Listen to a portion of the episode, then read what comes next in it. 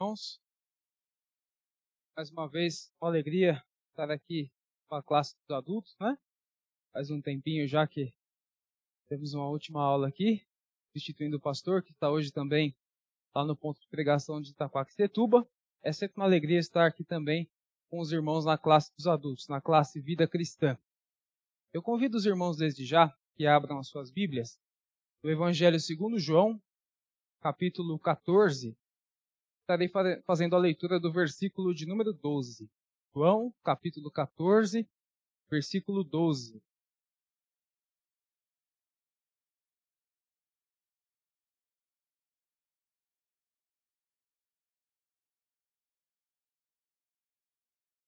A palavra do Senhor nos diz assim: Em verdade, em verdade vos digo, que aquele que crê em mim fará também as obras que eu faço, e outras maiores fará, porque eu vou para junto do Pai. Através desta afirmação de Jesus Cristo, que sabemos que é verdadeira, a palavra do Senhor é a verdade, Jesus sempre disse a verdade, inclusive ele é a verdade.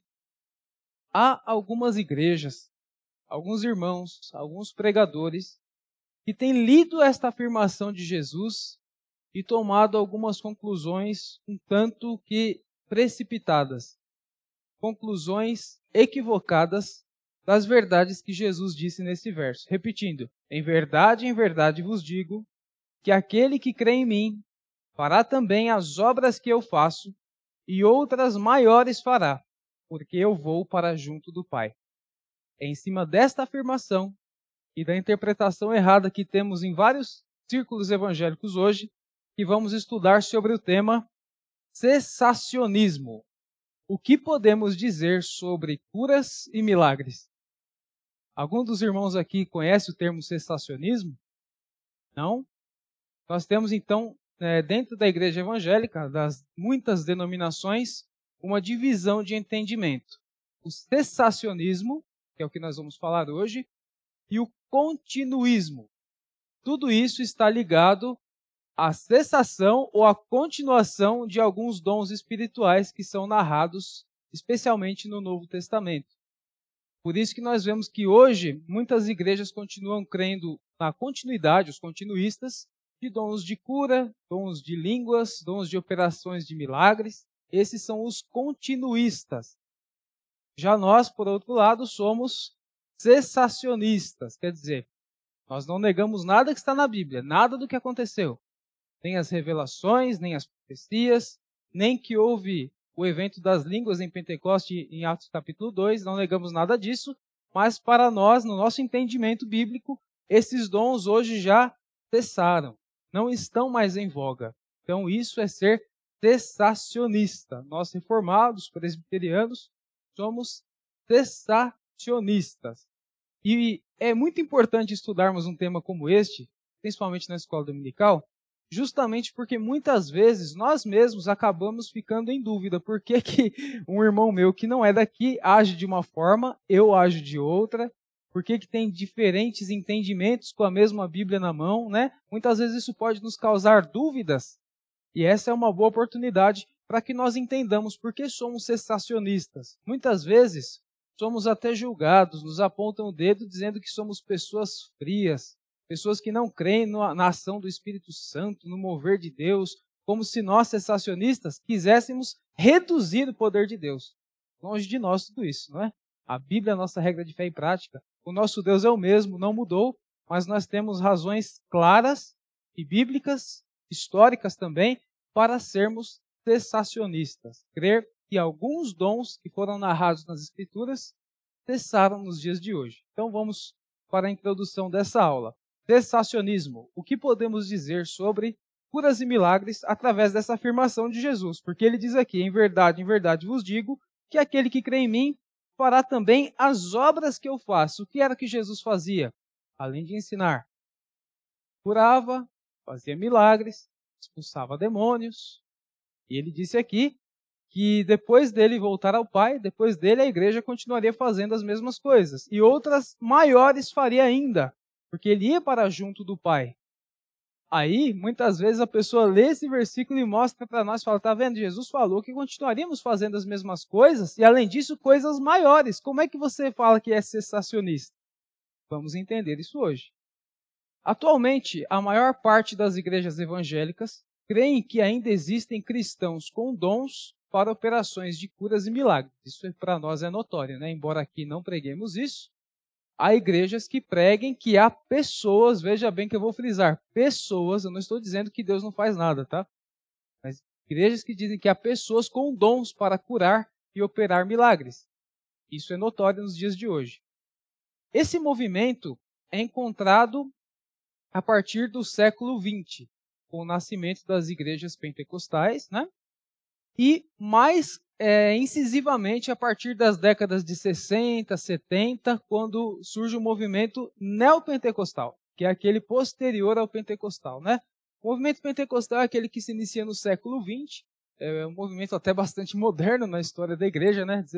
19 séculos não havia uma igreja denominada como pentecostal, mas eles surgem no século XX é, dando muita ênfase a, ao batismo com o Espírito Santo, eles entendem que isso seria uma segunda bênção, pós-conversão. Né? A pessoa que é batizada com o Espírito Santo, na visão pentecostal e não na nossa, entende que a pessoa deve buscar, mesmo após já ser convertido, ter batizado com o Espírito Santo, e isso geralmente para eles é evidenciado quando a pessoa fala em línguas estranhas. É o que nós vemos bastante até hoje. Né? Começou no século XX. Mas o movimento neopentecostal, que saiu do pentecostalismo lá pra, pelas décadas de 60, 70, ele também crê nessa continuidade de dom de línguas, agora nós vamos entender esse dom que não está de acordo com o que entendemos na Bíblia. Mas o movimento neopentecostal ele deu mais ênfase às curas e milagres. E muitos usam dessa fala de Jesus para afirmar: ele disse que continuaremos fazendo. Então, ainda pode haver pessoas, e deve haver pessoas nessa visão, que operem curas, milagres, coisas maravilhosas espetaculares, como Jesus fazia nos dias em que ele pisou neste mundo. A crença atual sobre pessoas que operam curas e milagres ganhou forma no início do século XX, como já falamos, né, está aqui na introdução da aula, com o surgimento do pentecostalismo, e tornou-se ainda mais popular com o aparecimento do neopentecostalismo na década de 60, que são continuidade dos dons de línguas, profecias, curas e milagres. Porém, tal movimento não é encontrado no período dos pais da igreja, ou seja, quando fecha o cânon bíblico depois do Apocalipse, ainda no século I depois de Cristo, na história de toda a igreja temos os pais, né? Agostinho, é, tantos outros pais da igreja, nós não vemos tais movimentações, tais dons em continuidade dos escritos, escritos dos pais da igreja, não vemos isso. E também não vemos no período da reforma protestante do século XVI. Não vemos Calvino, não vemos Lutero, ninguém falando sobre esse tipo de continuidade dos dons como havia na Bíblia. Então a história já começa a mostrar que houve uma diferença. Porém, estou falando ainda apenas de história. Nós vamos para as Escrituras, que é então, a nossa regra de fé e prática. A história da igreja do século I, fechou o cano bíblico até o século XX, o início do século XX, a igreja não falava mais em pessoas que continuavam tendo certos dons, como nós, nós já citamos aqui. Enquanto tais igrejas, essas que eu citei agora, né, pentecostais, neopentecostais, são continuistas, nós reformados, especialmente nós presbiterianos, somos cessacionistas. Preste bastante atenção nesse termo, irmãos, porque muitas vezes nós somos mal interpretados, julgados de forma errada por dizermos que somos cessacionistas, ok? Inclusive os nossos símbolos de fé de Westminster mostram claramente que somos cessacionistas e não continuistas.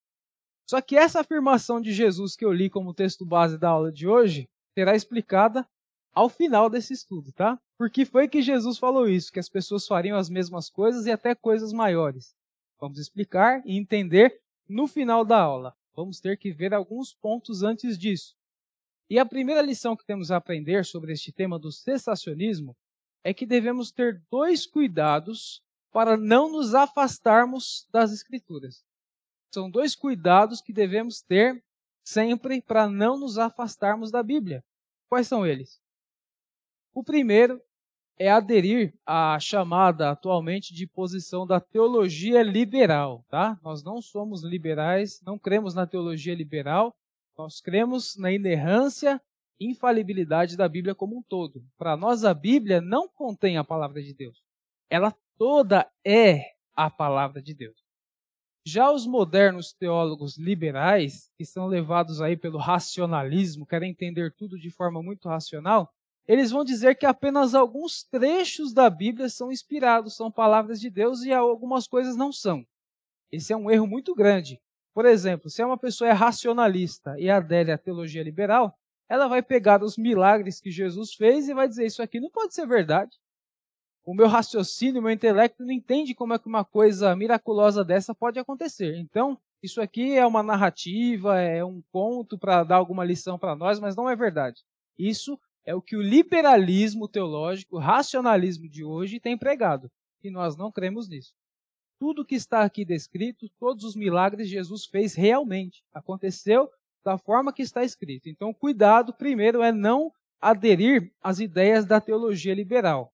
Jesus fez milagres. Tudo que está aqui é verdade. Mas o segundo cuidado que devemos tomar é a outra ponta ali, é o outro extremo da teologia liberal. Enquanto a teologia liberal está negando os milagres que estão na Bíblia, o extremo seguinte é qual? Colocar o foco em pessoas e milagres, deixando a Bíblia de lado. É o que nós temos visto hoje em profusão aí em muitas igrejas, né? Não estuda a Bíblia, não tem uma pregação expositiva, mas fica ali focando em pessoas que têm dons de curas, de milagres, que fazem coisas que a gente nem imagina, né? Então, cuidado para não negar os milagres bíblicos, não podemos negar o que Jesus fez, o que os apóstolos fizeram, mas também tome cuidado para não acreditar de tal modo que hoje achemos que esses dons continuam em voga e deixemos a Bíblia de lado. Não estudamos os princípios bíblicos, ficamos apenas focando em pessoas. Ah, eu vou em tal igreja porque tem uma pessoa que revela alguma coisa, e naquela igreja tem uma pessoa que pode curar a minha enfermidade. Então, são dois extremos muito perigosos todos eles vão nos afastar da Bíblia. Ou negar o que está escrito, ou achar que a coisa continua de tal forma que a gente até esquece da Bíblia e fica focando em pessoas com seus dons. Cuidado com as duas pontas aí. Essa é a primeira lição. Para que tenhamos base contra a posição liberal, eu peço que alguns dos irmãos abram ainda no Evangelho de João, capítulo 20, versículos 30 e 31, e leia para nós, por favor. Evangelho de João, capítulo 20, versículos 30 e 31.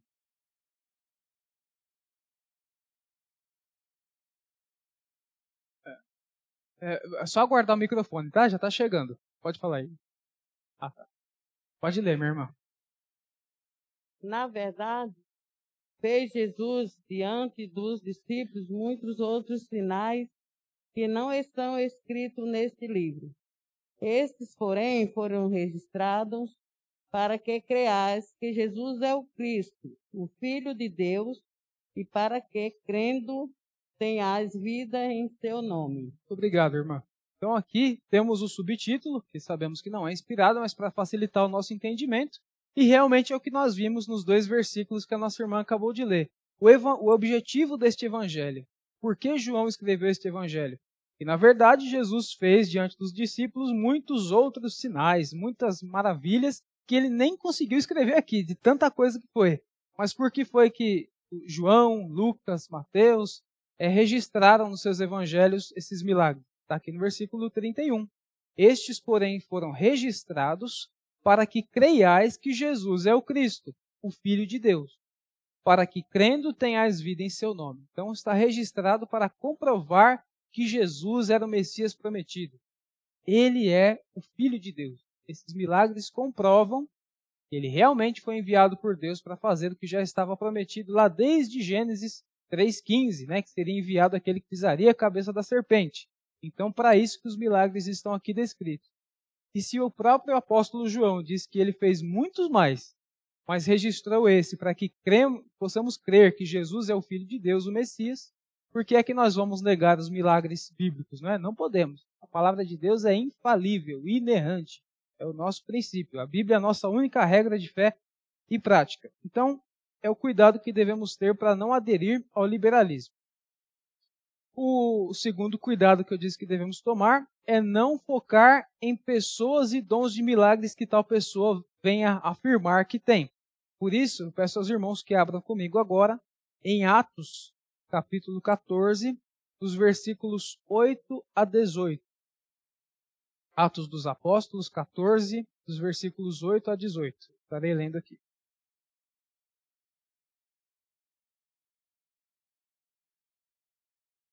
Texto que fala da cura de um homem coxo na cidade de Listra. Diz assim a palavra do Senhor. Em Listra costumava estar assentado certo homem aleijado, paralítico desde o seu nascimento, o qual jamais pudera andar. Esse homem ouviu falar Paulo, que deixando, é, fitando, fixando nele os olhos e vendo que possuía fé para ser curado, disse-lhe em alta voz: Apruma-te direito sobre os pés. Ele saltou e andava. Quando as multidões viram o que Paulo fizera, gritaram em língua licaônica, dizendo: Os deuses, em forma de homens, baixaram até nós. A Barnabé chamavam Júpiter e a Paulo Mercúrio, porque este era o principal portador da palavra.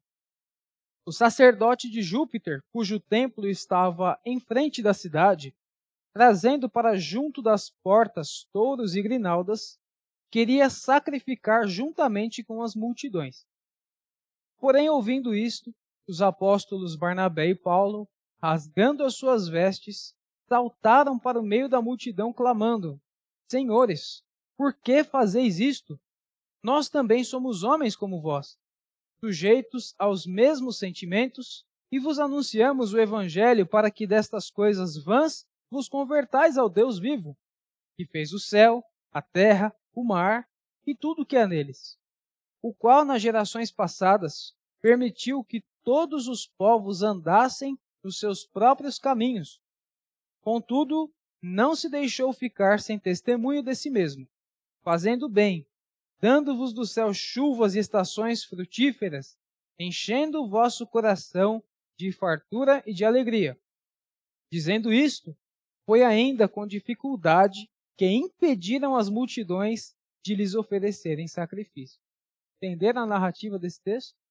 Vimos aqui o apóstolo Paulo que era apóstolo verdadeiro de Jesus, os apóstolos também fizeram milagres como Jesus fazia. Vamos entender por que daqui a pouco, né? Por que os apóstolos também fizeram milagres nessa cidade de Listra. E o que aconteceu? Curou o homem que era coxo, né? Diz que ele era aleijado, paralítico, desde o seu nascimento, nunca pôde andar. De repente, Paulo vai lá, ele ouviu Paulo pregando e Paulo curou. O homem saiu pulando, saiu andando, estava curado. As pessoas da cidade não glorificaram a Deus por isso, embora tenha sido um milagre feito por Deus através dos seus apóstolos. O que aconteceu? Começaram a querer oferecer sacrifícios a Paulo. Veja aqui o que diz no versículo 11 de novo. Quando as multidões viram o que Paulo fizera, gritaram em língua licaônica, dizendo: Os deuses em forma de homens baixaram até nós. Começaram a achar que Paulo era um deus em forma de homem, porque ele tinha curado aquele homem que não podia andar. Durante toda a narrativa que lemos, vimos aqui o sacerdote de Júpiter, né, que tinha um templo ali a Júpiter na frente da cidade, trazia ali portas, touros e grinaldas, querendo sacrificar juntamente com as multidões, fazer sacrifícios, adorar o apóstolo Paulo pelo milagre que ele tinha feito. Mas qual foi a atitude dos apóstolos? ficar engrandecidos é realmente nós temos poder, realmente nós curamos o homem, nós somos melhores do que vocês. É isso que os apóstolos fizeram? De maneira nenhuma. Está aqui no versículo 14. Porém, ouvindo isto, os apóstolos Barnabé e Paulo, rasgando as vestes, olha a atitude que eles tiveram de humildade, rasgando suas vestes, saltaram para o meio da multidão clamando: Senhores, por que fazer isto? Quer dizer, acordem, vocês estão errados, não é para nos adorar, né? Nós também somos homens como vós, como vocês, sujeitos aos mesmos sentimentos. Nós estamos aqui fazendo o que? Ele explica, anunciando o evangelho, para que destas coisas vãs vos convertais ao Deus vivo. Não é a Júpiter, não é a mim. Ele fala, você tem que se converter ao Deus vivo. Eu sou um ser humano falho, tenho as mesmas fraquezas e dificuldades que vocês têm. O próprio apóstolo está falando isso. Apóstolo escolhido por Jesus. E não alguém como nós vemos hoje, que se auto-intitula apóstolo. Não alguém como nós vemos hoje que diz que tem certo dom miraculoso e não tem nada a ver com o que acontecia nos tempos bíblicos. Se fosse hoje, esses falsos apóstolos operassem tal milagre e as pessoas começassem a adorá-lo, o que, que ia acontecer? Ele ia falar para as pessoas pararem que eles tinham que adorar a Deus e não a ele? Provavelmente não. O mais provável é que ele ia falar: é realmente Deus me escolheu para isso, eu tenho poderes que vocês não têm, a minha igreja é a certa, venham aqui, deem dízimo aqui e tal. Ia engrandecer a ele, a igreja dele, mas não ia engrandecer o nome do Senhor. Jamais iria ver alguém rasgando suas roupas em desespero e falando: não façam isso, eu sou igual a vocês. Não é o que nós vemos hoje. Hoje são pessoas soberbas, pessoas que querem ser maiores do que Deus e a Sua palavra os apóstolos escolhidos por Jesus não agiam assim. Então, está aqui mais um texto que mostra que o segundo cuidado, em oposição à teologia liberal que nega os milagres, é o que? Não colocar foco em pessoas e milagres que elas possam ter operado. Os apóstolos não queriam isso. Jesus curou pessoas e muitas vezes falava que era para a pessoa sair quietinha, não era para sair divulgando para ninguém. Não tem passagens assim? Então, por que que tais homens hoje que dizem ter esses dons, continuam aí os dons de forma diferente até, querem ser adorados? Então, cuidados que devemos tomar. Temos nossas posições fixadas. O crente presbiteriano reformado, que tem a Bíblia como regra de fé e prática, jamais vai acertar, aceitar tais atitudes de alguém. Né? Muitas vezes, nós às vezes somos novos, novos na igreja, não conhecemos muito bem a palavra, e essas dúvidas podem vir à nossa mente. Por que, que na minha igreja é tão quieto, só prega a palavra, só canta e só ora, e não acontecem essas coisas que eu vejo na televisão ou na igreja, na igreja que tem na rua da minha casa? Por que, que não acontece isso? Vamos entender na aula de hoje. Mas não tenho medo, meus irmãos, de falar que somos cessacionistas, porque ser cessacionista, estamos começando a entender e vamos entender cada vez mais nessa aula, não é negar o poder de Deus. Quem somos nós para negar o poder do Deus que servimos? Não podemos fazer isso. Mas a Bíblia vai mostrando que as coisas foram mudando com o passar do tempo. Porque Deus perdeu seu poder? Jamais. Porque os propósitos dele mudaram. A forma de tratar com seu povo foi mudando. Ou nós vamos dizer que desde Adão, lá no Éden, até aqui as páginas do Novo Testamento, os nossos dias, Deus tem falado da mesma forma? Claro que não. Mudou, né? Teve o tempo dos profetas. O povo de Israel andou no deserto e Deus aparecia ali de dia forma de nuvem, depois em coluna de fogo. Acontece isso hoje? Não acontece. Mas é o mesmo Deus. Não está limitado em poder, mas ele tem propósitos diferentes para cada época. Então, ser jamais é negar o poder de Deus. Não se preocupem com esse termo que às vezes parece forte, parece pesado, mas jamais negamos o poder do Senhor. A segunda lição que temos a aprender depois desses cuidados que temos que tomar, né, para não termos liberais ou colocarmos foco em pessoas, é o seguinte: Jesus e os apóstolos operavam milagres com objetivos claros. Então, a operação de milagres que Jesus e os seus apóstolos operavam tinha objetivos muito claros. Não era para se aparecer, como nós falamos já agora, né? Como as pessoas fazem hoje. Jesus fazia para o seguinte: ele fazia milagres para comprovar que ele era o Messias o Filho de Deus, prometido desde o Éden, como nós lemos lá é, em João capítulo 20, né? Que foram registrados aqueles milagres, ele ainda fez muitos mais para que creiamos que ele era o Filho de Deus. Mas ainda há textos que nos dão mais base para isso, para afirmar que Jesus fazia milagres para comprovar a sua deidade, comprovar que ele era o Messias. Então vamos abrir lá no Evangelho de Mateus, capítulo 9, versículos 1 a 8. Mateus capítulo 9, versículos 1 a 8.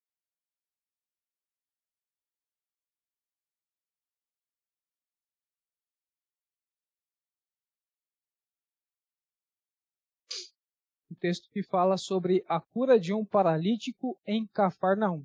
A palavra diz assim: Entrando Jesus num barco, passou para o outro lado e foi à sua própria cidade. E eis que lhe trouxeram um paralítico deitado num leito. Vendo-lhes a fé, Jesus disse ao paralítico: Tem bom ânimo, filho, estão perdoados os teus pecados. Mas alguns escribas diziam consigo: Este blasfema.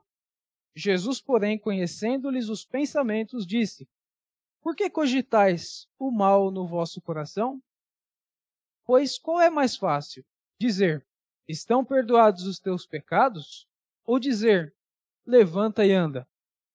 Ora, para que saibais que o Filho do Homem tem sobre, é, sobre a terra autoridade para perdoar pecados, disse então ao paralítico: Levanta-te, toma o teu leito e vai para a tua casa. E levantando-se, partiu para a sua casa. Vendo isto, as multidões, possuídas de temor, glorificaram a Deus, que dera tal autoridade aos homens. Então, vimos aqui mais uma vez Jesus operando um milagre. Ele disse ao paralítico primeiro que estavam perdoados os pecados, antes de mandar ele levantar e andar. Aí o que foi que aquelas pessoas ali, os escribas, pensaram? Que ele estava blasfemando, né? Porque somente Deus pode perdoar pecados. E esses homens não criam que Jesus era o Filho de Deus. Não criam que ele podia perdoar pecados. E note que o texto disse aqui no quarto versículo que Jesus não ouviu eles falando isso. Eles apenas pensavam: esse homem está blasfemando. Mas ele que conhece todas as coisas disse: Por que cogitais o mal em vosso coração? Imagina a surpresa daqueles homens que apenas pensaram que ele estava blasfemando e ele sabia até o que eles estavam pensando. Olha só o poder do Senhor. E aí ele diz: Pois qual é mais fácil? Dizer estão perdoados os teus pecados ou dizer levanta e anda? Então ele diz o seguinte: se vocês estão duvidando que eu sou filho de Deus, que eu posso perdoar pecados, eu vou comprovar que aos olhos de vocês eu posso fazer algo maior. Embora nós cristãos saibamos que perdoar pecados é maior que fazer um homem andar? Mas para que eles que eram incrédulos, era mais difícil ver Jesus mandar aquele homem que não andava começar a andar, né? Porque eles não criam que ele era filho de Deus. E aí ele diz: Ora, para que saibais, olha só, para dar testemunho que o filho do homem tem sobre a terra autoridade e para perdoar pecados, disse então ao paralítico: Levanta, levanta-te, toma o teu leito e vai para a tua casa. E isso aconteceu. Então foi para comprovar que ele era o filho de Deus. A coisa maior que aconteceu nesse texto foi o homem andar? De maneira nenhuma. A coisa maior que aconteceu foi a conversão daquele homem, ter os seus pecados perdoados, ser regenerado por Deus. Mas para as pessoas que não estão firmadas em Cristo, não creem na palavra, é muito mais fácil ficar vendo coisa miraculosa aí. Pessoa levantada da cadeira de roda, pessoa que era cega começar a enxergar. É bonito ver uma coisa dessa? Claro que sim. Mas muito mais bonito é saber da cura interior da alma que estava perdida, estava morta para Deus. E quem pode entender isso? Apenas quem já foi salvo pelo Senhor. Os demais vão achar mais bonito ver um paralítico andando. Então é para comprovar. Esse é mais um texto que mostra que Jesus fazia milagres para comprovar que ele era o Messias. Temos também Atos capítulo 2, versículo 22. Vamos ler esse versículo também. Atos capítulo 2, versículo 22.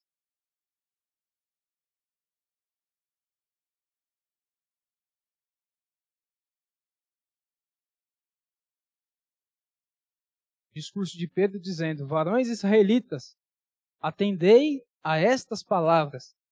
Jesus o Nazareno, varão aprovado por Deus diante de vós com milagres, prodígios e sinais, os quais o próprio Deus realizou por intermédio dele entre vós, como vós mesmos sabeis. Então ele está aqui fazendo a sua primeira pregação, né, lá em Atos, aquele monte de gente ouvindo, três mil pessoas se converteram nessa ocasião, né, pelo discurso de Pedro que pregava ao Cristo que havia morrido e ressuscitado.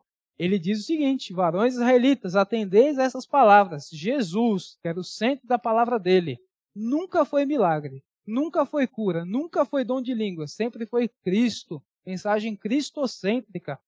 Jesus o Nazareno, varão aprovado por Deus diante de vós com milagres. Quer dizer o que? Aprovado diante de vós. Comprovou que era ele com milagres, prodígios e sinais. Mas leia o texto todo com calma e você vai ver que ele só citou os milagres, prodígios e sinais que comprovavam quem era Cristo. Aqui ele fala da obra na cruz, da morte, da ressurreição. Esse é o centro da palavra. Milagres eram apenas para comprovar. Os milagres que parecem grandiosos aos olhos humanos são coisas minúsculas perto da salvação de alguém, perto de anunciar o nome de Jesus Cristo. Veja que até mesmo nos textos bíblicos, em dias que os dons ainda estavam em voga com Cristo, com os apóstolos, o centro não eram os milagres, não eram as curas. O centro era Cristo. O centro era a obra de Deus na vida do pecador. Os milagres eram coisas à parte, aparatos que ajudavam na comprovação do evangelho, ajudavam a comprovar que Jesus era o filho de Deus, ajudavam a comprovar que os apóstolos eram homens escolhidos por Cristo, mas eram apenas é, aparatos, eram apenas, como usamos aquele termo, é, adicionais. Você compra um carro ali que tem adicionais, né? Tem um arzinho condicionado, tem um vidro elétrico, são coisas adicionais. O que importa é o carro andar. Então isso aqui eram apenas adicionais, usando termos bem atuais aí, simples, né, para entendermos. Eram apenas aparatos. O que importa é o evangelho de Cristo, a palavra de Deus, o que ele fez na sua cruz para nos salvar. E vemos também textos que mostram que Jesus e também os apóstolos, não apenas Jesus, faziam tais coisas para servir como fundamento para a igreja do Novo Testamento. Olha só, fomos fundamentados na doutrina de Cristo e dos apóstolos. Então, quando alguém falar de curas, milagres que os apóstolos faziam, não negamos, mas nós falamos o quê? Serviram como fundamento para a igreja. Então vamos abrir lá em Efésios 2, dos versículos 20 a 22. Efésios capítulo 2, versículos 20 a 22. Se algum irmão quiser ler, pode esperar o microfone chegar. Levanta a mão.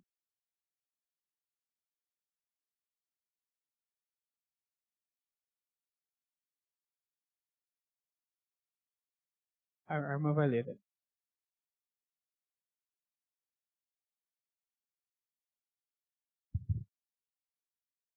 Qual também vós juntamente estáis sendo edificados para a habitação de Deus no Espírito. É, é do 20 ao 22.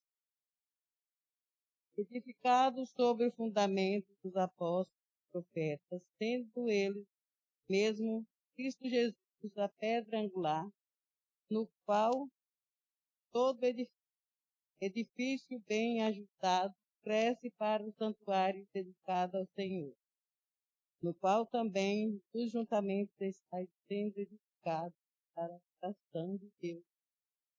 Então, esse texto aqui é onde Paulo está falando para a igreja em Éfeso que agora não tem mais diferença entre judeus e gentios. Foi até o texto que eu usei na última aula aqui, né, falando sobre a diferença da teologia do pacto, que nós cremos, né? Aliancismo, a mesma aliança começou em Israel segue na igreja, enquanto há pessoas que dividem Israel de igreja do Novo Testamento. Foi a última aula que eu dei aqui, usei esse texto, mas esse texto deixa bem claro que não tem mais diferença. De dois povos Deus fez um.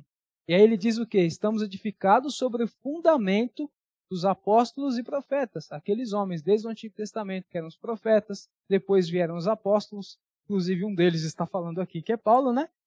Sendo ele mesmo quem? Cristo Jesus, a pedra angular. Está falando aí termos de construção, né?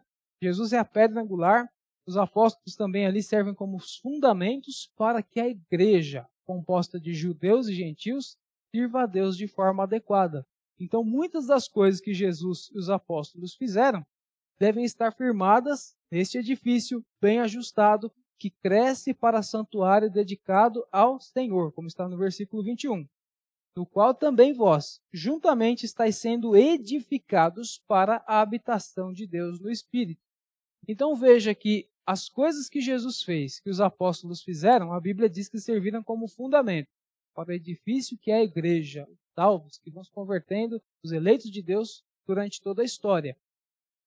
Se nós continuarmos dizendo que hoje está em voga tudo o que havia nos dias de Cristo e dos apóstolos, nós ainda estamos em tempos de fundamento e não de edificação da igreja. Seria correto dizer isso? Dois mil anos depois, já foi dada aí a grande comissão, estamos pregando o evangelho, a igreja tem crescido pelo mundo. Estamos ainda em tempos de fundamento ou de edificação, crescimento?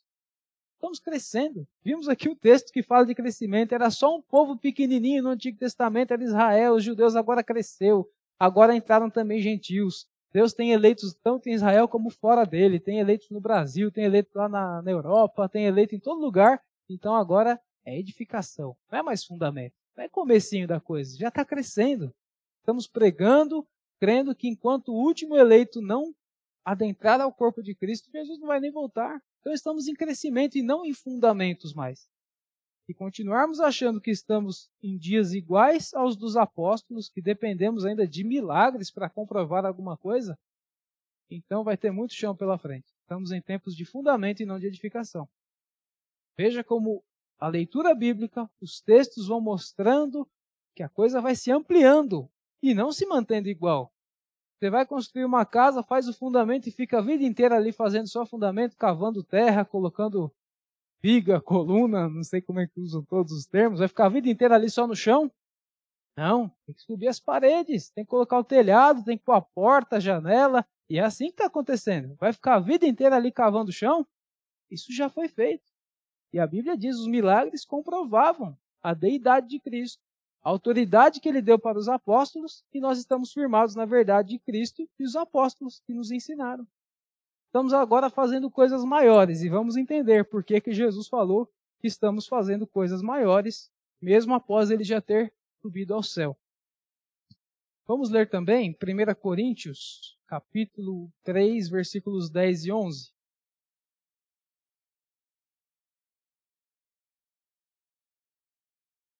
1 Coríntios, capítulo 3, versículos 10 e 11. Paulo está falando à igreja em Corinto sobre a responsabilidade daqueles que ensinam, né? E o texto diz assim: Segundo a graça de Deus que me foi dada, lancei o fundamento como prudente construtor, e outro edifica sobre ele.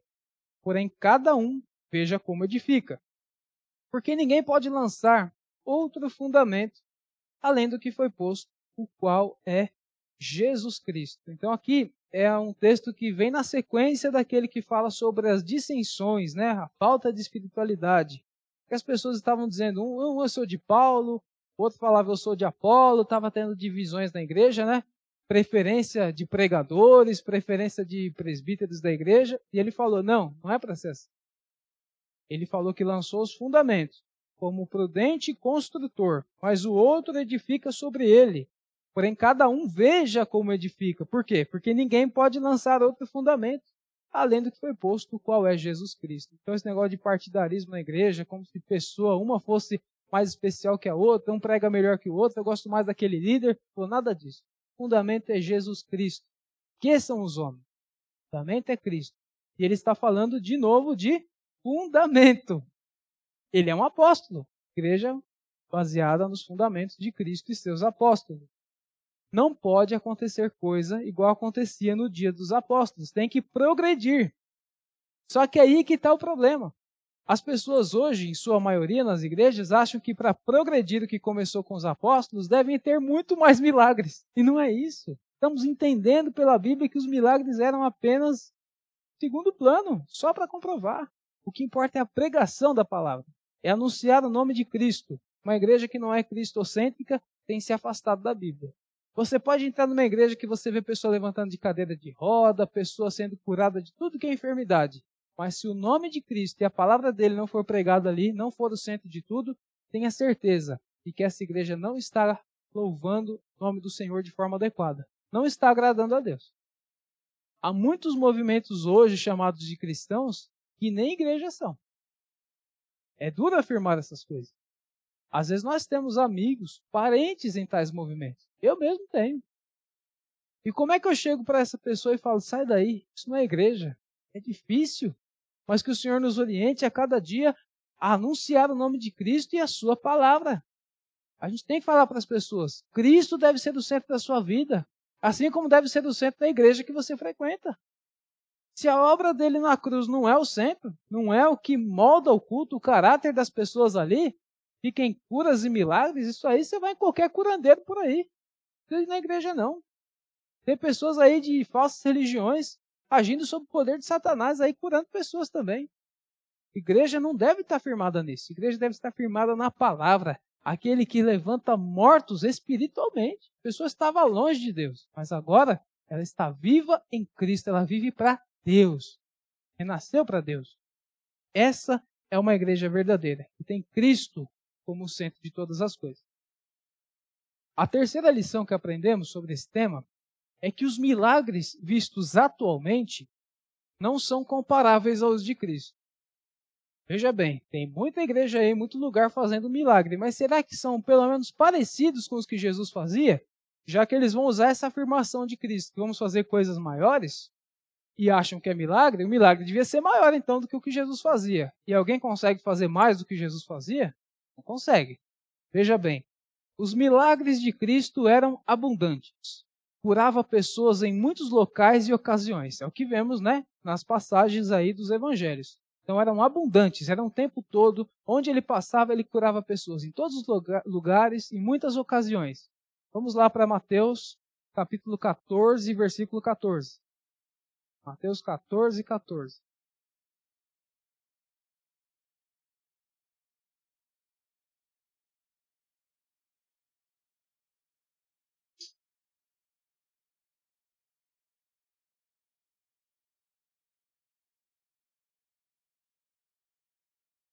A palavra diz assim, Mateus 14, 14. Desembarcando, viu Jesus uma grande multidão. Compadeceu-se dela e curou seus enfermos. Então está aqui Jesus chegando em mais um lugar, né? Onde ele faria a sua primeira multiplicação de pães e peixes. Então Jesus, ouvindo isso, retirou-se dali no barco para um lugar deserto, à parte. Sabendo as multidões eh, vieram da cidade seguindo por terra. Então Jesus desembarcou viu as pessoas, compadeceu-se dela e curou seus enfermos. Chegou ali comprovando: olha, estou curando. Eu sou o Messias prometido. Então, já chegava curando. Você vê alguém hoje, esses falsos apóstolos, falsos ensinadores, chegar na igreja e já sair curando todo mundo assim? Ele entra aqui todo mundo já é curado na hora, igual Jesus fazia? Não é não. É muito showzinho, é muito show, muita choradeira, é muito fala-fala, mas não cura todo mundo não. Até tem aqueles que ficam ali dizendo que, que Deus está revelando para eles que tem duas pessoas com dor de cabeça na igreja e tal. Por que, que não fala o nome? Todo lugar tem gente com dor de cabeça. É muito fácil falar isso. Até eu falo que ah, aqui tem gente com dor de cabeça. Tem que ter alguém que está um pouco mal de saúde. Por que, que não fala o nome, onde mora? Revelou pela metade? Não, é porque Deus não faz nada pela metade. O que Deus faz é certeiro. Deus não faz coisas à parte para iludir pessoas como muitos têm feito hoje. Diz ainda em Lucas, capítulo 6, versículos 17 a 19. E ainda mais em tais igrejas que é lotado, são milhares de pessoas, duvido não ter um com dor de cabeça ali, né? Lucas 6, versículos 17 a 19. Jesus cura muitos enfermos ao subtítulo. E descendo com eles, parou numa planura onde se encontravam muitos discípulos seus e grande multidão do povo de toda a Judéia, de Jerusalém é, e do litoral de Tiro e de Sidom, que vieram para o ouvirem e serem curados de suas enfermidades. Também os atormentados por espíritos imundos eram curados. E todos da multidão procuravam tocá-lo, porque dele saía poder e curava a todos. Isso aqui lembrou mais uma passagem, né? A mulher do fluxo de sangue. Ela precisou conversar com Jesus? Ela precisou pegar o microfone lá na frente e contar um testemunho? Não. Ela sabia que apenas por tocar na orla da sua veste, o que aconteceria? Sairia poder dele e ela seria curada. Aqui acontecia a mesma coisa. Jesus curou um monte de gente de vários lugares, a multidão do povo de toda a Judéia, Jerusalém, litoral de Tiro e de Sidom, vieram para ouvirem as suas palavras e serem curados. Até pessoas atormentadas por espíritos imundos eram curadas. Não era só simples dor de cabeça, não. Pessoas atormentadas por espíritos imundos. E todos da multidão queriam fazer o quê? Tocá-lo. E que dele saía poder. Eu duvido que um desses hoje entre aqui, a gente pode colocar a mão nele e vai ser curado na hora. De maneira alguma.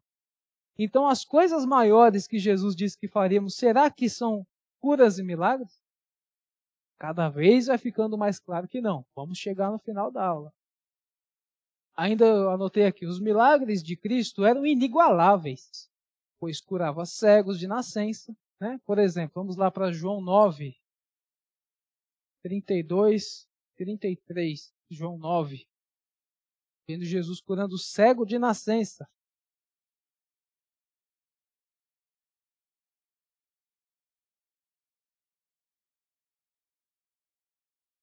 Diz assim: Desde que há mundo, jamais se ouviu que alguém tenha aberto os olhos a um cego de nascença. Se este homem não fosse de Deus, nada poderia ter feito. Era o que as pessoas estavam afirmando após, após os fariseus interrogarem o cego que Jesus tinha curado. Lembra que mandou passar ali lama nos olhos e tal? É essa passagem. Essa é a afirmação final. Desde que há mundo, que as pessoas tiveram, né?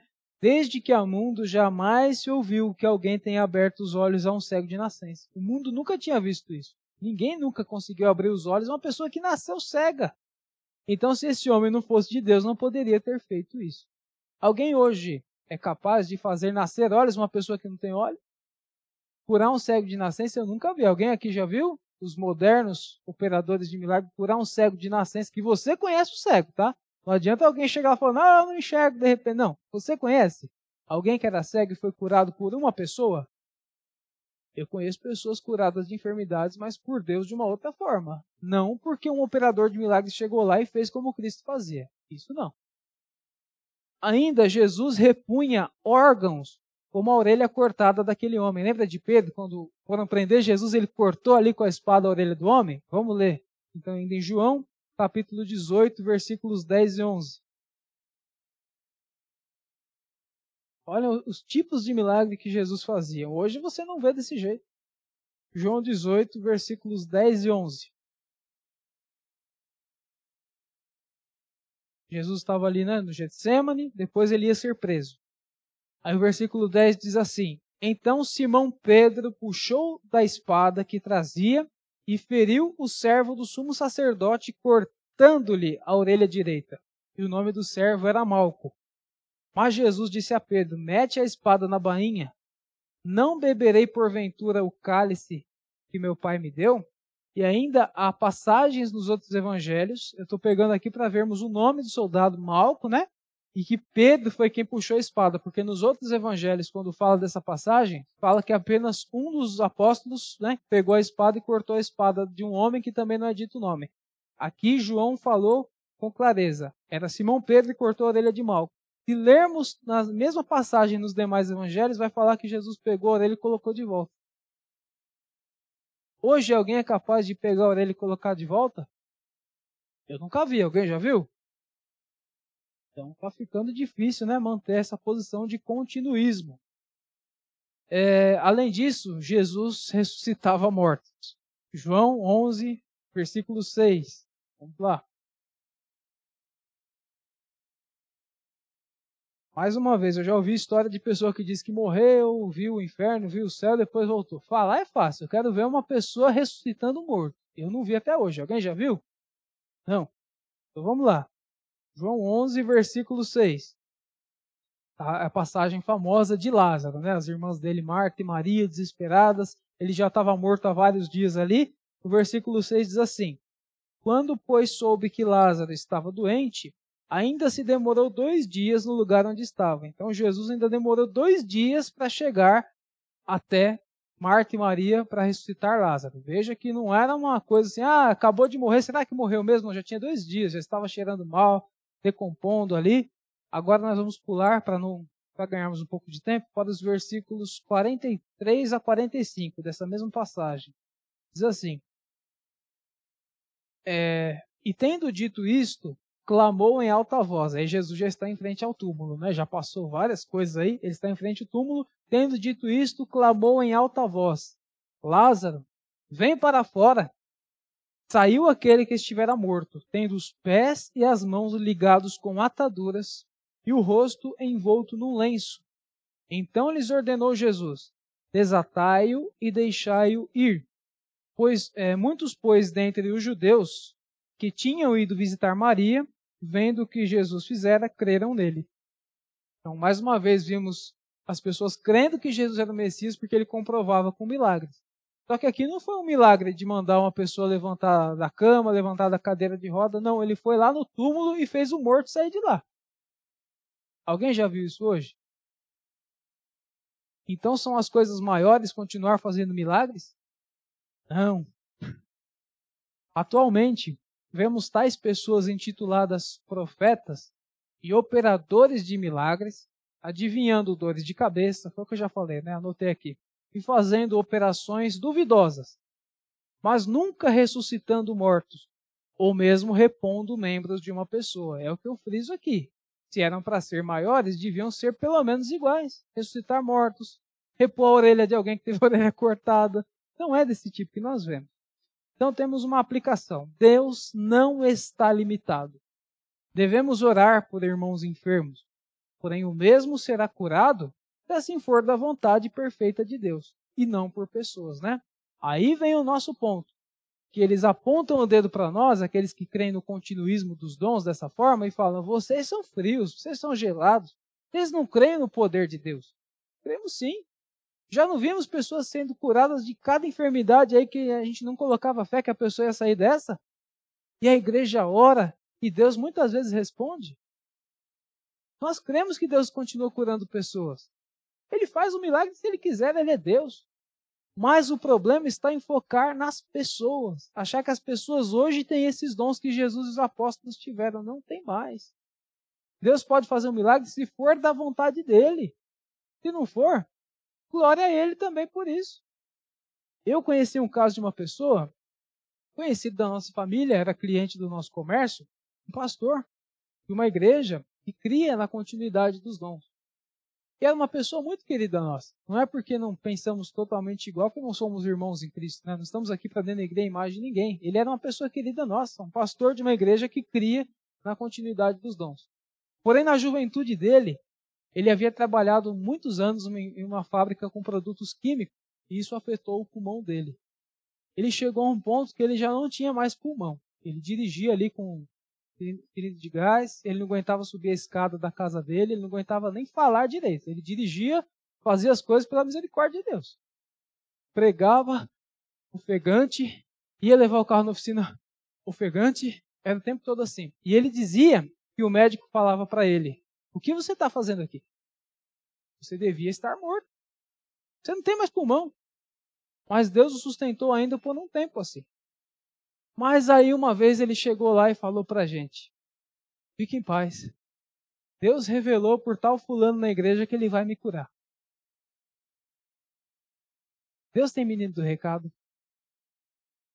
A revelação continua, mas ela está na nossa mão, está escrita. Ela fechou, não tem mais tempo dos profetas. A profecia está toda aqui. O que aconteceu? Poucos meses depois, eu e meu pai estávamos indo trabalhar lá no bairro, encontramos com a esposa dele, no ano novo, uma virada de ano.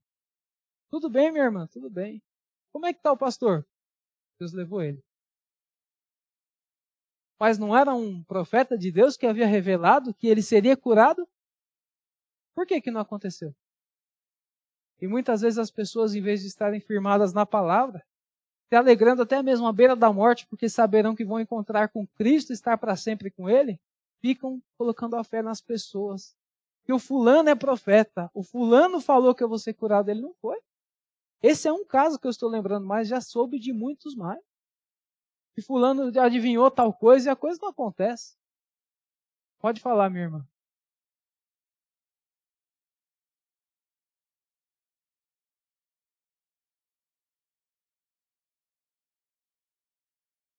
Ah.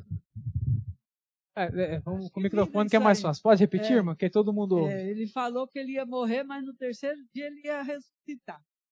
Aí ficou lá o velório. E no, três dias velando lá e o povo. E a família não deixava enterrar, não. Não, ele falou que vai ressuscitar, ele vai ressuscitar. Mas não ressuscitou. Não ressuscitou. Tiveram que enterrar porque já começou a perder. Né? Exatamente. Não teve jeito. Mais um caso, né? E nós não estamos aqui nem para zombar dessas pessoas. Infelizmente, nós sabemos que há muitos irmãos nossos sendo enganados por falsos profetas, falsos pregadores, pessoas verdadeiramente crentes em Cristo que estão nesses movimentos. Tem crentes de verdade lá, muitos. Só que eles estão sendo mal alimentados, mal ensinados. E nós temos a obrigação de, quando conversamos com essa pessoa, muitas vezes a gente passa vergonha, porque a pessoa fala que a gente não crê no poder de Deus. Mas nós estamos vendo que não é isso. É porque nós não podemos crer que as coisas vão acontecer nos dias, como aconteciam nos dias de Jesus. E nem era todo mundo que fazia. Hoje eles acham que todo mundo pode fazer. Você pode buscar dons espirituais. Há ainda dons, dom de pregar, tem dons aí que estão. Temos ainda, né? Porque tem que ter na igreja. Mas dom de cura, dom de revelação. A revelação continua, a Bíblia não está fechada. Não termina em Apocalipse. Se os dons de milagres continuam, estamos no chão ainda, não construiu as paredes. A igreja não está avançando. Então, meus irmãos, não pense que nós aqui estamos tentando limitar o poder de Deus. Quem somos nós para fazer isso? Mas cremos que Deus cura, que Deus age, até mesmo de formas inimagináveis, cura doenças terminais, se Ele quiser. Mas temos aí, já no final do Novo Testamento, uma orientação que está lá em Tiago. Isso aí já fazia bastante tempo. Se alguém quiser ler, está em Tiago 5,15, se eu não me engano. E se há alguém enfermo na igreja, o que, que a gente deve fazer? Chamar um operador de milagres? Não chama os presbíteros da igreja para que orem por ele. Fala até de óleo lá, né? Porque na época o óleo tinha é, fins medicinais. Tá? Não está dizendo de ungir pessoa, não. Fala de óleo com fins medicinais. Esse é o contexto certo. Mas fala, chama os presbíteros, o pastor da igreja, alguém da liderança e vai fazer oração. Mas Deus vai curar se ele quiser. Se ele tiver um propósito nisso. Se ele não tiver, porque se for assim também, crente nenhum pode morrer mais até o pessoal aqui dos dias dos apóstolos ia estar vivo até hoje, porque se morre é problema.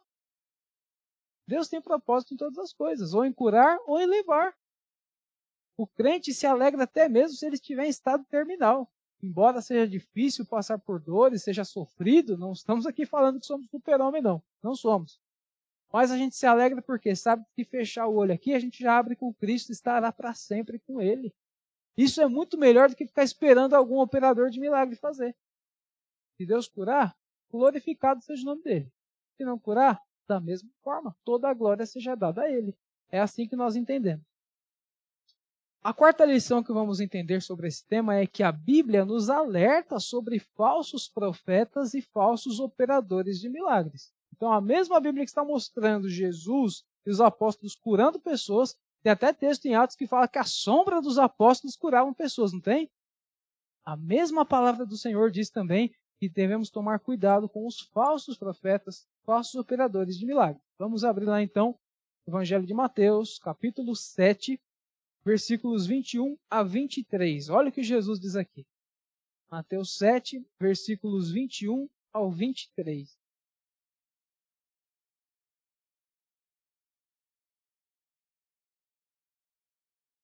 texto que fala sobre os falsos profetas, né? No versículo 15, Jesus já está falando, acautelai-vos dos falsos profetas, se apresentam disfarçados em ovelhas, mas por dentro são lobos roubadores e tal. Esses são os falsos pregadores. Que vão ensinar prosperidade, vão ensinar um monte de coisa que não é Cristo. Mas aqui no versículo 21 ele diz assim: Nem todo o que me diz, Senhor, Senhor, entrará no reino dos céus, mas aquele que faz a vontade do meu Pai que está nos céus. Isso aqui é a sequência do que ele estava explicando que a árvore é conhecida pelos frutos, né? não é boas obras. Quer dizer que o crente verdadeiro vai ter um procedimento diferente. Mas no 22 ele diz assim: Muitos naquele dia, que é o dia da vinda do Senhor, né, do juízo final, hão de dizer-me: Senhor, Senhor, porventura não temos nós profetizado em teu nome, olha lá, profecia, e em teu nome não expelimos demônios, os santos demônios, e em teu nome não fizemos muitos milagres, olha o questionamento das pessoas com Cristo ali. E qual vai ser a resposta dele? Ah, é verdade, fizeram, então podem entrar no reino? Não. Olha a resposta no versículo seguinte. Então lhes direi explicitamente: Nunca vos conheci. Apartai-vos de mim e praticais a iniquidade. Então, se hoje as pessoas estão valorizando quem tem profecia, quem cura pessoas, faz milagres, expele demônios e muitas vezes em nome do Senhor, erroneamente em nome do Senhor, esses aqui não vão ter desculpa para entrar no reino do céu. Eles vão ouvir explicitamente: nunca vos conheci. Eu usou meu nome em vão, eu nunca tive nada com você. Pode falar mesmo. Vou pegar o microfone ali. um episódio desse, outro dia, como nós temos assim, um ambiente de, trabalho feito, então muitas pessoas ali. Sim. E um, assim que eu comecei lá na padaria do meu filho, apareceu um moço lá que já ia lá há muito tempo. E ele falou para mim, mãe, esse homem é uma bênção. Esse homem chega aqui, ele fala todos os da Bíblia, ele fala de cura, ele é um pastor, só que ele está sem igreja. Ah. E então, eu tenho uma atenção muito grande para ele. Falei, olha, vigia, seja vigilante. Aí passou um tempo, ele apareceu. Ele olhou para mim assim, comecei a falando da Bíblia. Ah, eu vejo na senhora que você tem dor não sei aonde, dor não sei aonde, né? E eu. Sim. E falando assim, mas os versículos, lendo toda a Bíblia. Sim. Eu falei para ele. Aí saiu o rapaz que não enxerga direito, teve uma paralisia. Um tempo trabalha lá com a gente. Sim. Aí ele falou: O que, que você teve no olho? Vou te curar você agora. Começou soprar o olho do rapaz. Sabe? Eu dali, falei, Senhor. Eu peguei e falei para ele, falei assim, o senhor é o pastor de que igreja que o senhor é? Ele voltou para mim e falou assim para mim. E a senhora? A senhora é de que? De qual lugar que a senhora congrega? Eu falei, da presbiteriana conservadora. Ah, é diferenciada, falou. É diferenciada.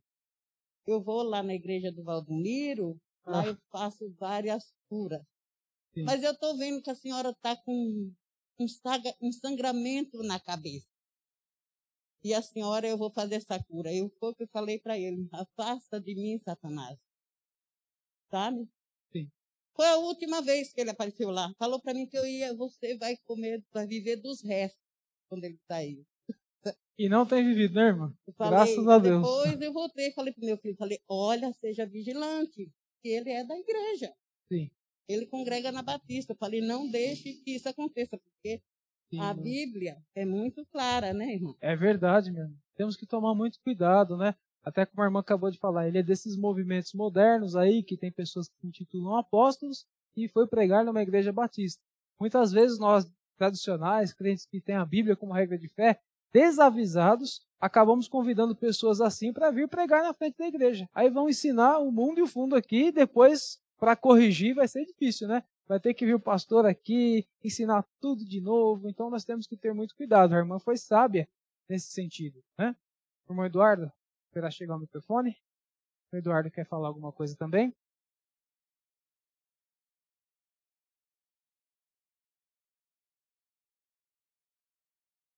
Pode falar. Bom dia. É, não, só fazer um comentário aqui dessa passagem que o irmão leu, né? Sim. E você vê que aqui Jesus é muito específico, né? Sim. E dá a impressão que Jesus está falando hoje, não é isso? Sim. Porque ele fala de profetizar, de expelir demônios e de milagre. Exato. Então, é, é o que a gente vê nessas igrejas né, pentecostais. É verdade. É. Você não vê, ele não falou aqui ressurreição não. de mortos, ou de outros milagres aqui que ele fez, né? De Exato. recompor órgãos, essas coisas. Ele fala especificamente do que está acontecendo na igreja hoje. O que então, vemos em profusão vê. hoje, né? É, então é mais um comentário que realmente é bem, ele é bem direto no que ia acontecer.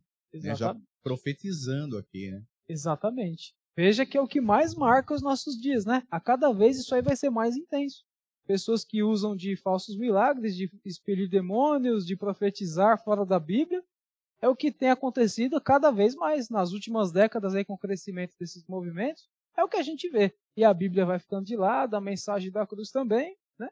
Mas Jesus já nos alertou, né? Ele fez milagres e nos alertou quanto a isso. Então, não adianta ler um versículo isolado. Ah, ele falou que faremos coisas maiores. Mas calma, nós vamos ainda entender o que são essas coisas maiores, né? Os milagres tinham seu propósito. Tudo que Deus faz tem um propósito. Ele nunca deixa a ponta solta. Deus é perfeito, né? Mas muito bom o comentário do irmão, bem observado. E são as coisas que acontecem hoje. É...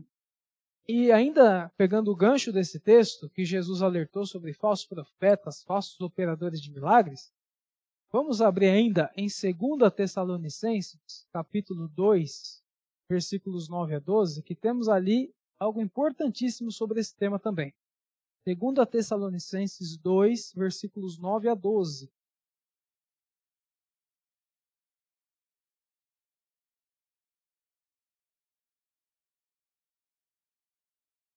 Esse texto aqui é um texto escatológico, né? Fala sobre o homem da iniquidade, o anticristo que há de se levantar.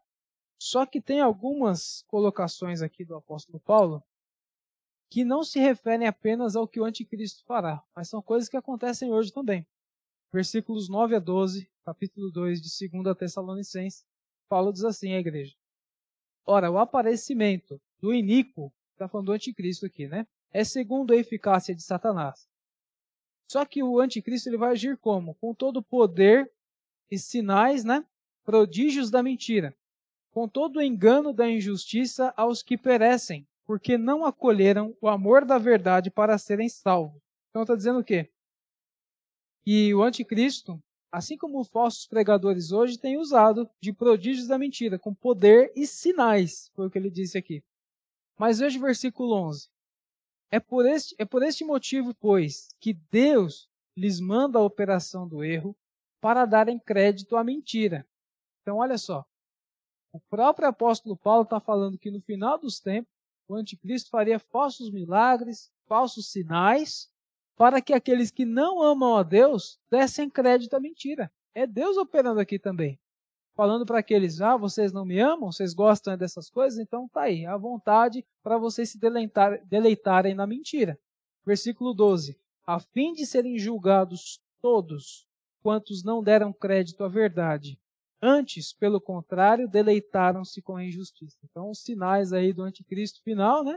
E até mesmo os que acontecem hoje, Deus tem deixado acontecer. Os decretos dele, ele fala: vocês amam a mentira, então se deleitem, vai ter falso milagre. Né? Quem esteve aí na. Eu dei um estudo na quinta-feira, faz umas duas semanas, se eu não me engano, aqui na igreja. Falamos sobre o texto de Hebreus 6, aquele texto que muita gente usa para falar de perda de salvação, coisa que não acontece, né? O texto fala de pessoas que participaram das coisas do Espírito Santo, foram iluminados, estavam dentro da igreja, de repente saíram e nunca mais vão voltar. O texto diz que é impossível que eles voltem. Não sei se todos os irmãos ouviram esse estudo que eu dei na, na, numa quinta-feira.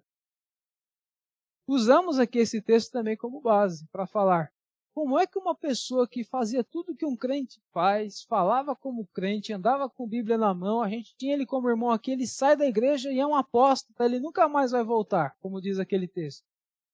Aqui tem mais um exemplo. Pessoas até que operavam milagres, mas na verdade não são crentes verdadeiros. Olha só como a Bíblia nos mostra que devemos estar sempre atentos. Tudo que a gente vê, tudo que a gente ouve, tem que estar sempre procurando na Bíblia. Qual que é a base disso? Crente bereano faz isso, né? Não vai acreditando no que todo mundo fala. Tudo a gente quer base na Bíblia. Então não adianta estudar aqui. Eu leio um versículo, falo o tema e começo a falar um monte de coisa na minha cabeça. Não. Tudo tem que provar na Bíblia. Porque senão a gente cai no conto dessas pessoas que porque fez um milagre, fez alguma coisa, adivinhou tal coisa aí na vida de alguém, a pessoa é maior que a Bíblia? Nunca. A palavra de Deus é a nossa única regra de fé e prática. Não tem duas. Só a Bíblia. Só a Escritura. Né? Então, seguindo aqui.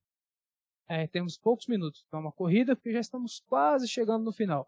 A quinta lição que temos a aprender sobre o tema do cessacionismo é o seguinte: a prática dos que defendem a continuidade dos dons na atualidade diverge das descrições bíblicas. Então, os continuistas, eles não focam apenas em milagres e curas, eles focam também, por exemplo, no dom de línguas, né, que já foi bastante ensinado aqui na igreja, e nós não cremos na atualidade do, do dom de línguas, porque ele já cumpriu o seu propósito, e aliás, os que fazem tais coisas hoje, os que dizem ter dons de línguas, nós vemos que não está em nada de acordo com como aconteceu nos tempos bíblicos, nos tempos dos apóstolos. Então vamos abrir em Atos capítulo 2, versículos 5 a 13. Atos 2, versículos 5 a 13.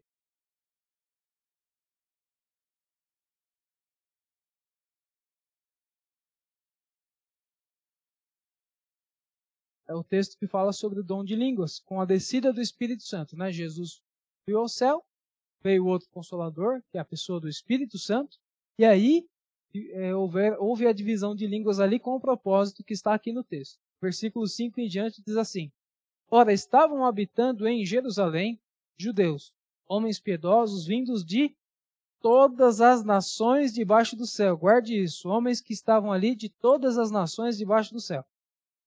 Quando, pois, se fez ouvir aquela voz, afluiu a multidão que possuiu é, de perplexidade, porquanto cada um os ouvia falar na sua própria língua. Então, olha só. Aqui são línguas de anjos?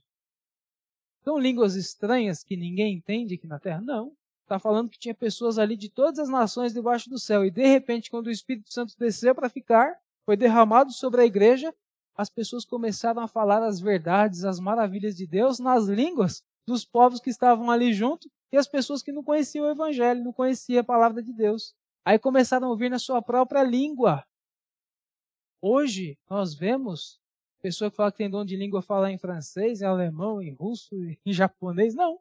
É um negócio estranho que você não entende nada e fala que é língua estranha. Quem fala que é língua estranha? Fala que é língua da terra. Não fala que é língua de anjo. A única passagem que fala de língua de anjos está em Coríntios, quando Paulo fala que ainda que ele falasse até a língua dos anjos, se não tivesse amor, nada ia adiantar. Ele fala um exemplo.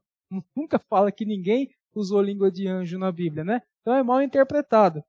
Seguindo aqui. Estavam, pois, atônitos e se admiravam, dizendo: Vede, não são porventura galileus todos esses que aí estão falando? Então eles eram galileus e falando em vários idiomas. Aí versículo 8. E como os ouvimos falar, cada um em nossa própria língua materna. As pessoas das nações estavam ali admiradas, estão falando do, do Evangelho, estão falando de Deus na nossa língua. Aí o versículo 9. Somos, olha só, partos, medos, elamitas, naturais da Mesopotâmia, Judéia, Capadócia, Ponto Ásia, da Frígia, da Panfilha, do Egito, das regiões da Líbia, nas imediações de Cirene e romanos que aqui residem. Olha quanto tipo de gente tinha ali, né? E no versículo 11 tanto judeus como prosélitos, cretenses e arábios. Como os ouvimos falar em nossas próprias línguas as grandezas de Deus? Eles estão perguntando, nas nossas próprias línguas, não é língua estranha, não é língua de anjo. Então hoje, quem falar, ah, é continuismo sim, tem dom de língua, porque na minha igreja fulano fala língua estranha, fala língua de anjo e ninguém entende nada. Então não está em acordo com o que aconteceu aqui na descida do Espírito Santo. E mais uma coisa que está em desacordo, vemos lá é, na carta aos Coríntios, tá? 1 Coríntios 14, versículos 1 a 5. Eu vou ter que correr porque o tempo está acabando, tá? Mas é bom pegar todos os textos porque não adianta afirmar sem mostrar na Bíblia, né? 1 Coríntios 14, versículos 1 a 5. Aqui, o dom de línguas ainda estava em voga. Porém, nós vamos ver com o decorrer do tempo que todos esses dons foram desaparecendo gradativamente, porque eles estavam cumprindo o seu propósito. Qual era o propósito do, do dom de línguas? Mostrar que o evangelho saiu de Israel, agora vai para todo mundo, vai ter eleito em todas as partes do mundo. Então o evangelho está aí, temos Bíblia em português hoje, né? Está se expandindo. Esse era o propósito do dom de línguas. Hoje se tem Bíblia traduzida em praticamente todos os idiomas, a palavra de Deus, a profecia fechada, precisa dom de línguas? Não, a gente tem na nossa língua para para ouvir sobre as verdades de Cristo. Então, ó, 1 Coríntios 14, versículos 1 a 5 diz assim: Segui o amor e procurai com zelo os dons espirituais, mas principalmente que profetizeis, né? Hoje nós profetizamos com a profecia fechada que é a Bíblia. Pois quem fala em outra língua não fala homem senão a Deus, visto que ninguém o entende, e em espírito fala mistérios. Quer dizer, alguém, se tinha, se tinha alguém ali dentro da igreja, começou com dom de línguas, começou a falar numa língua de outra nação que não era a da igreja de Corinto, ele não estava edificando a igreja em nada. Paulo está aqui dizendo: você não tem que fazer isso porque só você e Deus estão entendendo o que estão falando. A igreja não está sendo edificada. Aí diz aqui no terceiro versículo: Mas o que profetiza fala aos homens, edificando, exortando e consolando, e hoje, como é que a gente faz isso na igreja? Profetiza edificando, exortando e consolando. Com a palavra de Deus que está na Bíblia. O que fala em outra língua, a si mesmo se edifica, Mas o que profetiza edifica a igreja. Quer dizer o quê? Quem está ensinando, falando as verdades de Deus na língua da igreja, está edificando a igreja toda. Se tinha alguém falando em língua, era só para ele. Não estava resolvendo nada no culto ao Senhor. Versículo 5: Eu quisera que todos vós falasseis em outras línguas. Muito mais, porém, que profetizasseis. Quer dizer o quê? O ensino da palavra é superior ao dom de línguas, né? Pois quem profetiza é superior ao que fala em outras línguas salvo se as interpretar para que a igreja receba edificação. Então, até aqui ele falava: se a pessoa tinha dom de língua, tinha que ter quem interpretasse, senão não servia para nada na igreja. E ainda não vamos ler o texto todo porque o tempo não permite, mas fala que os coríntios, que ainda estavam em o dom de línguas, os coríntios eles estavam fazendo tudo isso de forma desordenada, como nós vemos hoje, que o dom de línguas nem bate com o que aconteceu em Atos 2, e pessoas se levantam no meio do culto e fala, fala, fala, atrapalha o pregador, atrapalha o irmão que estava orando, então essa desordem aqui, até em Coríntios, quando o dom estava em voga, foi recebeu uma exortação da parte do apóstolo Paulo. Foi exortado por isso daí também. Então não está em acordo nem a forma, que não são línguas estranhas que a Bíblia ensina, e nem a forma que é feito hoje ainda, aqueles que acham que ainda tem o dom, que fica levantando no meio do culto e atrapalhando. Nada em acordo com o que acontecia nos dias dos apóstolos, tá? Agora, é, vamos passar para a lição de número 6. Temos a 6 e a 7, já vamos encerrar, tá, meus irmãos? A penúltima diz assim: O próprio apóstolo Paulo viu o término progressivo do período dos milagres. Então foi progressivamente parando. Por quê? O propósito estava sendo cumprido. Paulo realizou milagres. Atos 19, 11 diz assim. Eu vou ler rapidamente os versículos pelo tempo, tá? Atos 19, 11 diz assim. E Deus, pelas mãos de Paulo, fazia milagres extraordinários. Então, Paulo fez milagres através de Deus e eram extraordinários. Porém, tem um texto ali em 2 Coríntios 7, é, que diz assim, nos versículos 7 a 10, aliás, que Paulo tinha um espinho na carne. Os irmãos conhecem esse texto, né? Diz que ele tinha um espinho na carne e que ele não poderia ser curado disso. O próprio Senhor disse para ele: A minha graça te basta. Muitos comentaristas dizem que esse espinho na carne provavelmente era uma enfermidade. E como que alguém que operava milagres não pôde se livrar do espinho da carne? Quer dizer o quê? Lá pelos anos 60, 70 do primeiro século, nós vemos aqui na Bíblia que já os dons de milagres, dom de línguas, tudo isso já estava cessando. Por isso somos cessacionistas. E não é só essa passagem do espinho da carne que mostra que Paulo não pôde curar a si mesmo, tem mais. Paulo cita seu companheiro Epafrodito, mensageiro na igreja de Filipos, que quase morreu por uma enfermidade. E nenhum operador de milagres foi ali curar Epafrodito. Está em Filipenses 2, dos versículos 25 a 30. Esse nós vamos ler porque é bem importante para o nosso entendimento, tá? Filipenses 2, versículos 25 a 30. Diz assim: Julguei, todavia, necessário mandar até vós Epafrodito. Por um lado, meu irmão, cooperador e companheiro de lutas. Por, é, e por outro, vosso mensageiro e vosso auxiliar nas minhas necessidades. Visto que ele tinha saudade de todos vós, estava angustiado, porque ouvistes que adoeceu. Então, olha só, o irmão tinha que falar com a igreja, mas ele estava angustiado porque a igreja de Filipe sabia que ele estava doente. Ele não queria que ficassem preocupados com ele.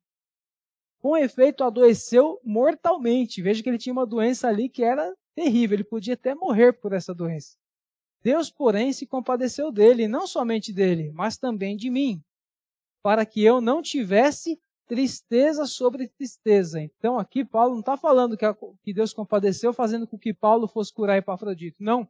Ele se compadeceu para que Paulo não ficasse muito triste. Mas Deus o curou sem nenhum operador de milagres. Versículo 28. Por isso, tanto mais me apresso em mandá-lo, para que vendo-o novamente vos alegreis e eu tenha menos tristeza. Recebei-o, pois, no Senhor com toda alegria e honrai sempre a homens como esse, visto é, que por causa da obra de Cristo chegou ele às portas da morte e se dispôs a dar a própria vida para suprir a vossa carência de socorro para comigo. Então, Epafrodito chegou às portas da morte e estava disposto a dar a própria vida. Ele não ficou pedindo que Paulo fosse lá ou enviasse um operador de milagres para que o curasse. Então vimos Paulo com espinho na carne, companheiros na pregação do evangelho como Epafrodito doentes e não haviam pessoas com dom de cura para ir lá resgatar essas pessoas. Muitos morreram, muitos se curaram, mas sempre pela vontade do Senhor e não por operadores de milagres, tá? Agora eu vou passar então, meus irmãos, para a última lição, porque o tempo já passou, peço perdão aos irmãos, é um tema um pouco extenso, né? A lição 7 diz o seguinte: As obras maiores feitas pela igreja, que Jesus citou em João 14, 12, que foi o texto que lemos no começo, né, que faremos coisas iguais e maiores às que Cristo fez, são o seguinte: a regeneração de, de pecadores através da pregação do Evangelho. Olha só como está bem óbvio. Já falamos que milagre, esses dons serviram como fundamento para a igreja, mas agora as paredes estão subindo, a obra está avançando até que Jesus volte. Não estamos mais no tempo dos fundamentos. Qual foi a, a ordem que Jesus deu ali? A grande comissão: ide por todo mundo pregar o evangelho. Isso já fica bem visível para nós em Atos, capítulo 2, versículos 37 a 41. Vamos abrir lá. Atos 2, versículos 37 a 41. Diz assim: Ouvindo eles estas coisas, é aquele grande discurso de Pedro falando de Cristo. Morreu, ressuscitou e, veio, e, vai, e salva todo pecador. Esse é o grande discurso de Pedro, tá? Aí depois que eles ouviram, tá aqui. Ouvindo ele, eles estas coisas, compungiu-se-lhes o coração e perguntaram a Pedro e aos demais apóstolos: Que faremos, irmãos? Respondeu-lhes Pedro: Arrependei-vos, e cada um de vós seja batizado em nome de Jesus Cristo para a remissão de vossos pecados, e recebereis o dom do Espírito Santo. Para, é, pois para vós outros é a promessa, para vossos filhos e para todos os que ainda estão longe. Isto é, para quantos o Senhor nosso Deus chamar com, é, com muitas outras palavras, deu testemunho e exortava-os, dizendo: Salvai-vos desta geração perversa. Então, nós vemos aqui a pregação do Evangelho. Jesus subiu ao céu, o Espírito Santo desceu e a pregação do Evangelho começou ali para valer. E aí, no versículo 41 diz assim: Então os que lhe aceitaram a palavra foram batizados, havendo um acréscimo naquele dia de quase 3 mil pessoas. Veja só, houve a descida do Espírito Santo e a pregação do evangelho começou. Nós vimos aqui no capítulo 2 que tinha pessoas de todas as partes do mundo. E naquele mesmo dia, cerca de 3 mil pessoas se converteram. Olha quanta gente pela pregação do evangelho. Antes, Jesus ressuscitava mortos como Lázaro? Sim. Mas essas pessoas estavam numa situação ainda pior, porque a morte delas não era física, era morte eterna, espiritual. A Bíblia diz o quê? Que nós estávamos mortos em nossos delitos e pecados. Para Deus, quem não serve a Ele é um morto-vivo. A gente vê várias pessoas na rua andando que para nós estão vivas, é claro, mas diante de Deus são mortos-vivos. Não, não vivem para Deus, não enxergam as verdades de Deus, são mortos em delitos e pecados, estão condenados. Tem coisa pior do que isso? Mas muito maior do que ver um morto como Lázaro saindo ali da sepultura, nós, quando pregamos o Evangelho e o Espírito Santo age na vida da pessoa, o que acontece? essa pessoa ganha vida e vida eterna. Não é uma vida rapidinha, igual Lázaro. Nós estamos menosprezando o milagre de Cristo, tá? Mas Lázaro ressuscitou e depois voltou a morrer. Mas quem ganha a vida eterna? A vida é para todo sempre. Se ele morre aqui, ele revive já com Cristo no céu. A alma não morre. A alma não morre, ele nem revive, né? ele continua vivendo na sua alma. Vamos usar termo errado aqui. Não tem coisa maior do que a pregação do Evangelho. Nós não víamos antes dessa passagem de Atos tantas conversões como começou a acontecer aqui. 3 mil pessoas de uma vez só, de várias nações, fora de Israel.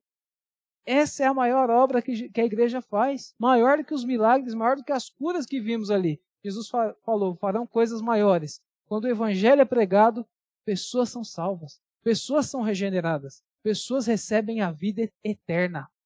Não é uma vida passageira que levantou da sepultura e logo vai morrer de novo. Não é a vida eterna. Não víamos antes de Atos nada igual acontecendo, pessoas em profusão se convertendo. Onde o evangelho é pregado, há resultado. Mesmo aqueles que não se convertem a ouvir a palavra, a igreja está cumprindo seu propósito, serão ainda mais condenados, porque a palavra não volta vazia, né? Ela vai salvar ou vai condenar. Mas esse é o grande poder que Jesus deixou para a igreja. Foram as últimas palavras dele, foram as últimas palavras, aliás. Ide por todo mundo pregar o evangelho a toda criatura. A grande comissão é a obra maior do que as curas e milagres. Ficou bem claro, não? Olha quanto resultado já começou a acontecer na descida do Espírito Santo. Não tem coisa mais bonita, meus irmãos, que ver uma alma se convertendo. Uma pessoa que estava perdida, indo a passos largos para o inferno, quando ela ouve a palavra, o Espírito Santo habita nela e ela muda de rumo. Por isso nós chamamos de conversão. Está indo agora rumo ao céu, rumo a Cristo, para uma vida eterna de paz e alegria na presença do Senhor. Essa é a maior obra. Pregar o Evangelho e ver pessoas sendo salvas. Bem? Teremos mais alguns exemplos aqui, mas creio que conseguimos encerrar o assunto. Alguns irmãos com alguma dúvida? Tem algum comentário a fazer? Não? Então, agradeço aos irmãos por mais uma vez estar aqui na classe dos adultos. Peço perdão por ter passado esses 10 minutos e que Deus abençoe a todos.